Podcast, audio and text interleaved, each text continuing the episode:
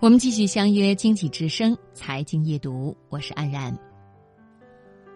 接下来的流年，我想跟朋友们来聊聊怀旧的意义。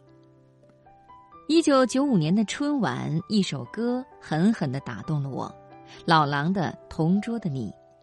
至今我还记得，老师们都已想不起猜不出问题的你，我也是偶然翻相片才想起同桌的你。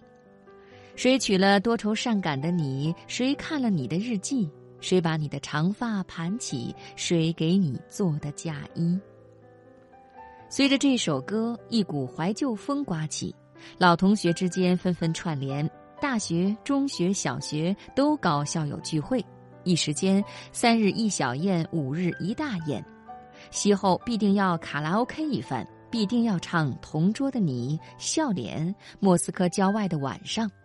席间还必定名片纷飞，互记电话号码，郑重约定下次的见面。然而没有下一次了。逐渐的，以后再怎么约，老同学也很难约的那么齐整了。人人都喊忙，都说没时间。越是成功人士，越是重要人物，越是忙得要命。再一转眼，许多电话打不通了。号码换了，或者已经是空号；住址变了，还一变再变。城市在迅猛扩张，信息在海量增长，物质在急速膨胀，网络一夜之间占据了人们的生活空间。时尚与流行则占有了人们的时间。也就是十几年的时间，苹果与黑莓从水果变成手机，很诡异的把许多人变成苹果粉、黑莓粉。人们还被变成潮男潮女、宅男宅女，只有一点相同，那就是所有人都没有时间了。我一个老同学哭着喊着约我吃饭，声称想念。结果大家刚在餐桌边坐定，老同学就掏出手机来，摊在餐具两边，一边苹果一边黑莓，用苹果讲电话说。这个标我们能够拿到吗？竞争力最强的是谁啊？他们投额多少亿？什么背景？与此同时，用黑莓在网络上紧急搜索相关资料。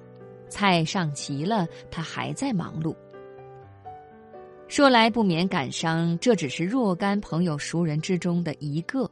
不过，怀旧真的没有意义吗？怀旧缺位，交流干涩。纵然面对面，感觉到的只有一种断裂与不快。怀旧一词的首创者是瑞士医生霍夫，在十七世纪欧洲君主们的瑞士雇佣兵，由于对故土无法自制的渴望而突然大哭、焦虑、心悸失眠。由于这个阴郁的起源，人们长时间里对怀旧没有进行真正的辨识。都以为怀旧是人老的标志，导致许多人刻意回避。直到一九七九年，美国社会学家弗雷德的研究才区别了怀旧与乡愁。现在科学家认为，怀旧是一种正面的自传式记忆。是的，只要我们稍微专注一点，我们完全能够体察一种生活常识。那就是在怀旧的情景闪回中，我们都是主角。我们会在逆境中寻找自己的闪光点。往事并不如意，我们曾经忍饥挨饿、受歧视、受欺负、倒霉，不讨老师喜欢，怀才不遇，无立锥之地。然而，故事一波三折，情形逐渐改变。就像美国大片一样，我们总是赢得了最后的胜利。一次次倒霉成为成功的契机，欺负我们的人终于被历史淘汰。饥饿的结果使我们学会了热爱美食。事实一点不假，你就是赢家。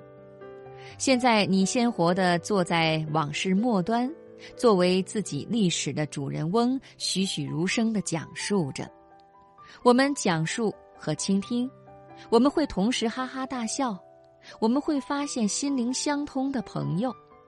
无论是七岁还是七十岁，我们都有可能从怀旧中获得更加成熟的经验和教训。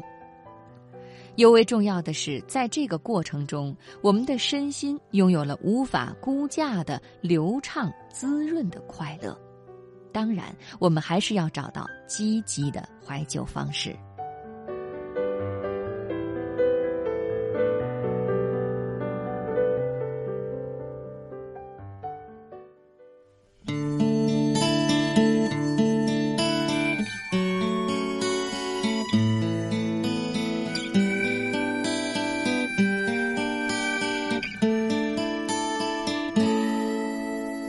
明天你是否会想起昨天你写的日记，明天你是否还惦记曾经最爱哭的你？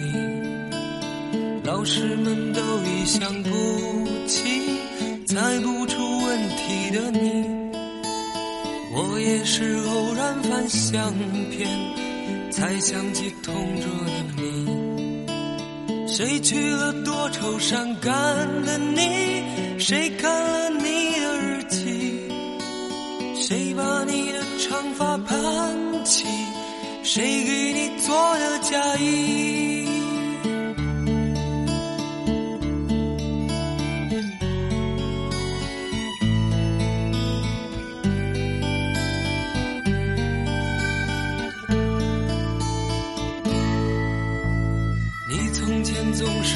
小心，问我借半块橡皮。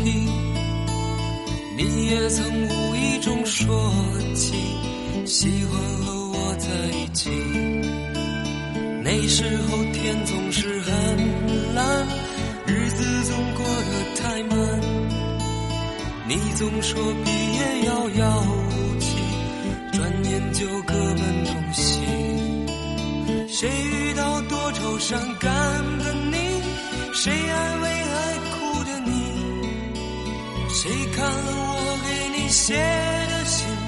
谁把它丢在风里？